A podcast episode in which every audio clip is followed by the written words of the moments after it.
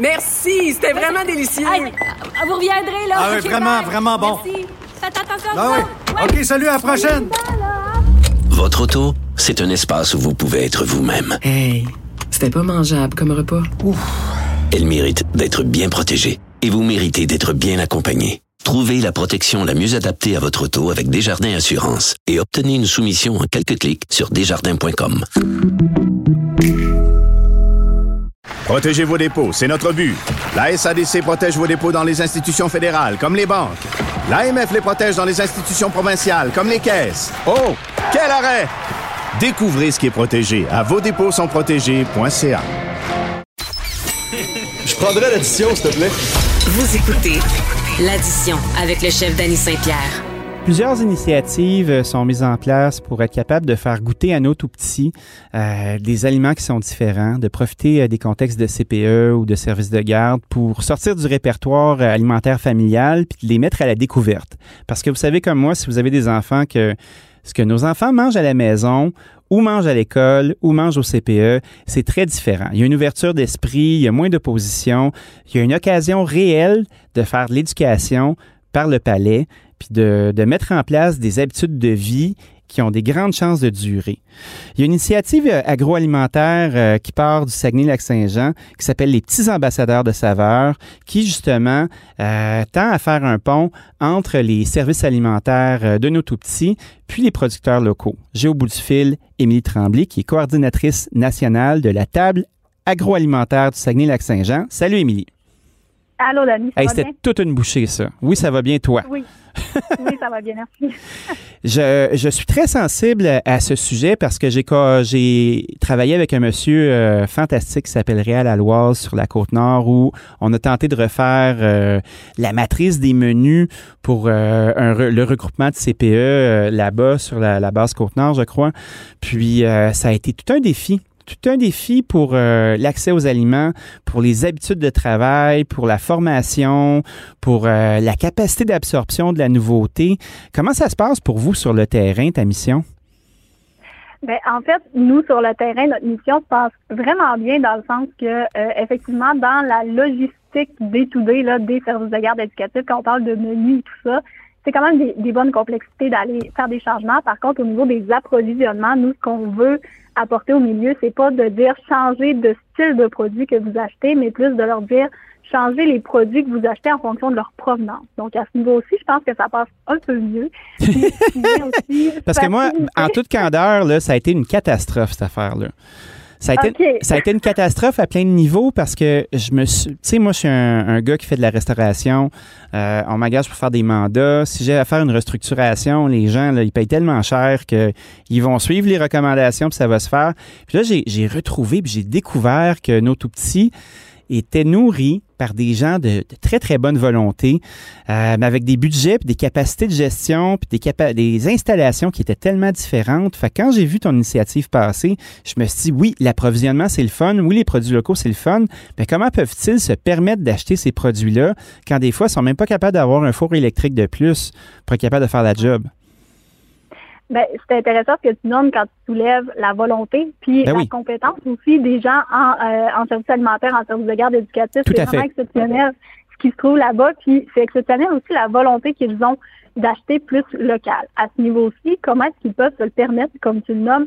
Ce qui est intéressant avec la démarche des petits ambassadeurs, c'est qu'elle est portée par les tables de concertation bioalimentaire du Québec, qui sont des organisations que, oui, on connaît très bien nos entreprises, on connaît très bien l'offre de nos entreprises dans chacune des régions, mais on connaît surtout l'offre euh, des entreprises qui peut convenir au HRI. Donc, il y a toujours une espèce d'offre, euh, pas qui est méconnue, mais nous, en tant que consommateurs, on connaît le fromage qui est vendu à l'épicerie, on connaît euh, le sac de farine en format épicerie avec Oui. son prix, mais on ne connaît pas euh, si on collabore directement avec l'entreprise, que je suis un, un CPE, une garderie, que je veux acheter un 15 kilos de cette farine-là, ben là, le prix devient plus avantageux. Ça devient une poche de farine qui est achetée, ça devient euh, des, des, des, des chaudières de yogourt qui sont achetées. Donc, à ce moment-là, on vient découvrir une toute nouvelle offre bioalimentaire euh, québécoise qui vient aussi avec des prix qui sont avantageux.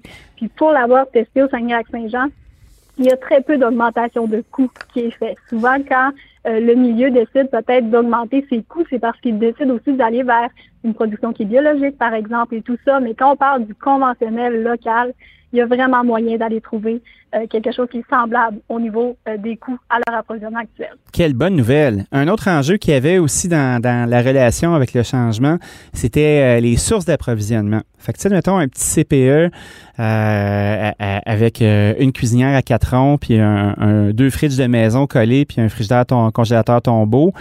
Euh, s'approvisionne pas de la même façon qu'un CPE avec 300 enfants, tu sais. Est-ce que la distribution est assurée par votre groupe ou vous avez réussi à avoir de l'aide de, de, gens comme GFS ou Cisco, des distributeurs indépendants? Est-ce que les, les gros embarquent dans la danse? Ben, en fait, les gros embarquent tranquillement. Euh, si on s'en parle l'année prochaine, euh, j'ai vraiment espoir qu'il va y avoir encore plus de développement. Eh bien, moi aussi. Niveau... on le souhaite tous.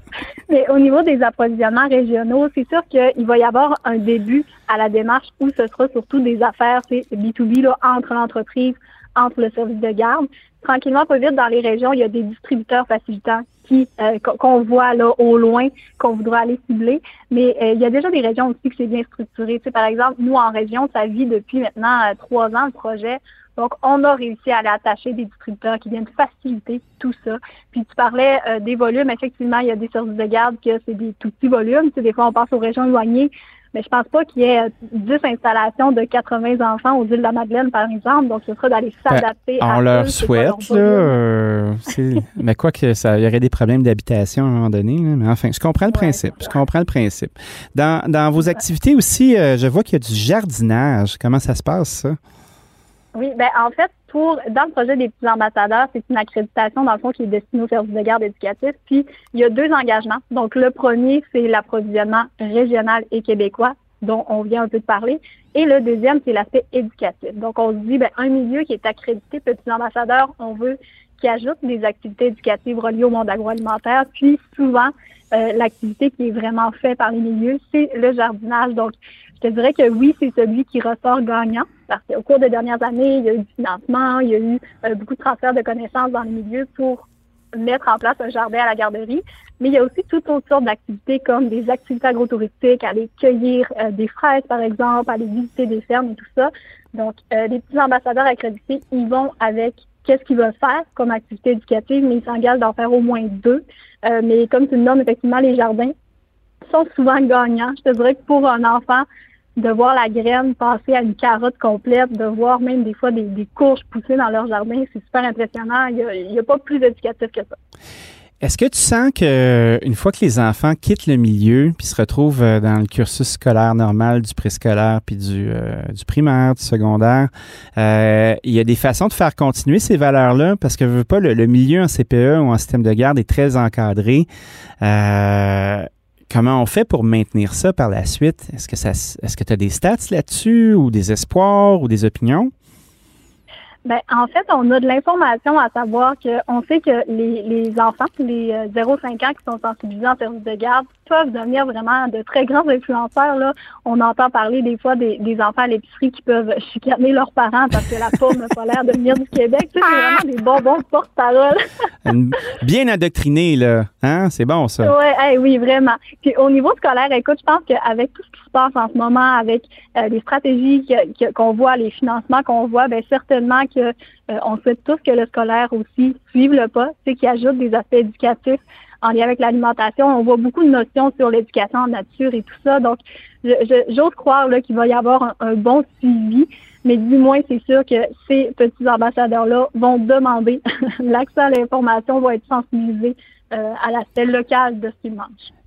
Est-ce que euh, ça te fait réfléchir à justement ajouter un pan à votre organisme? Tu sais, je sens que vous avez le vent dans les voiles. Tu me sembles une personne excessivement dynamique, avec une connaissance de son environnement, de ses chaînes d'approvisionnement. Euh, ça semble faisable et facile de pouvoir commencer à travailler avec vous. Euh, je crois que le plus grand défi euh, se trouverait probablement au premier cycle du primaire, de maintenir ça, d'être capable de, transférer euh, ces connaissances-là dans le cursus scolaire. Tu sais, des mathématiques avec des pommes et des raisins, là, ça fonctionne. C'est concret. On s'alimente trois fois par jour. Euh, le plus grand service qu'on peut rendre à, à notre population, c'est un service de prévention où on va apprendre à mieux manger, à prendre un meilleur soin de nous, puis ça va paraître sur euh, le coût social de soigner des personnes qui n'ont pas ces connaissances-là, il me semble. Est-ce que ça tente de faire le saut? Ben, en fait, je te mentirais là, si on n'avait pas déjà des réflexions. On va. Euh, Mens-moi se pas, mens-moi pas, ça allait si bien notre affaire. Tu peux pas me mentir là. non, mais en fait, c'est euh, en ce moment, on, on, on entend vraiment le déploiement provincial du concept tel qu'il existe déjà. Donc, tel qu'il existe déjà auprès des services de garde éducatifs. Mais tu l'as nommé, c'est une fois qu'un déploiement a été fait, une fois qu'une structure a été faite, que des gens ont été sensibilisés, qui fait ou euh, évoluera le projet par la suite. Euh, c'est sûr que les écoles primaires, comme tu le nommais, effectivement, souvent, euh, ils veulent faire aussi des sorties, ils veulent euh, intégrer, tu nommais, de compter avec des pommes, ben, des recettes en soi. Il y a toute une, il y a Oui. de la chimie, il y a des maths, il y a, il y a du français dans une recette. Donc, il y a vraiment un beau potentiel là-dessus, c'est ça. Mais en tout cas, on va vous suivre de près. Puis si on peut faire quelque chose, vous avez d'autres nouvelles, s'il vous plaît, euh, prenez le même chemin. Ça va me faire plaisir et nous faire plaisir à Cube de rediscuter de ça avec vous parce que c'est excessivement important. Émilie, merci beaucoup. Ben, un gros merci à toi. Bonne journée. Salut, bonne journée. Émilie Tremblay, coordonnatrice nationale à la table agroalimentaire du Saguenay-Lac-Saint-Jean, qui a créé l'initiative des petits ambassadeurs de saveurs.